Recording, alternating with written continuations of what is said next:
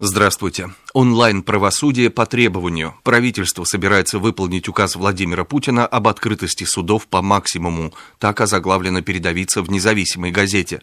Правительство предлагает ввести фактически обязательную трансляцию в сети заседаний российских судов и общей юрисдикции, и даже конституционного. Предполагается, что ходатайствовать о трансляции может любое заинтересованное СМИ или интернет-сайт. Отказать им можно будет лишь в случае оглашения на процессе какой-то конфиденциальной информации. Законопроекты готовятся Минюстом в спешном порядке, ведь в одном из майских указов президента есть требование обязательной открытости правосудия, поясняет независимая газета. Киров лес переквалифицировали в пять лет условно. Под таким заголовком газета РБК Дейли сообщает. Кировский областной суд изменил приговор Алексею Навальному. Вместо пяти лет тюрьмы по делу Киров леса он получил пять лет условно. Несмотря на необычное развитие этого процесса, все юридические формальности были соблюдены. Навальный вполне может попасть под запланированную в декабре амнистию. Но даже с судимостью он останется серьезным участником политических процессов ближайших лет, лаконично прогнозирует РБК Дейли а подробно рассматривает возникшую ситуацию газета «Ведомости». Недавно Конституционный суд признал недействующим бессрочный запрет избираться для судимых за тяжкие и особо тяжкие преступления, однако само ограничение не отменил. По мнению КС, срок запрета должен соотноситься со сроками погашения судимости.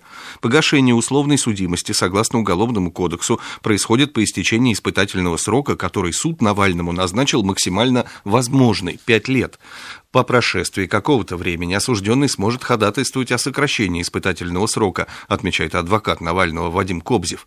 Но он сомневается, что это станет возможно в течение ближайшего полугода, то есть принять участие в выборах в Мосгордуму, если они пройдут досрочно, Навальному вряд ли удастся.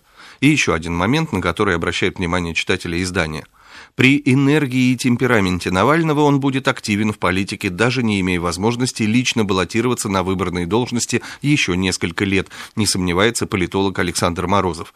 В этом есть и свои неочевидные плюсы, например, появление в его орбите ярких активных союзников. Растворение образа одинокого лидера пойдет Навальному на пользу, считает эксперт ведомостей. 660 минут театра. Так озаглавлен анонс в газете «Московские новости». В центре на Страстном пройдет театральный марафон. Все его участники выступят бесплатно в помощь серьезно заболевшему режиссеру Владимиру Агееву, для которого необходимо собрать деньги на лечение. Заплатив один раз 3000 рублей, вы можете прийти на один из спектаклей, можете провести в театральном центре все 10 часов или посмотреть что-то, уйти, потом снова вернуться, ориентируют читателей «Московские новости». Со свежей прессой вас знакомил Андрей Егоршев.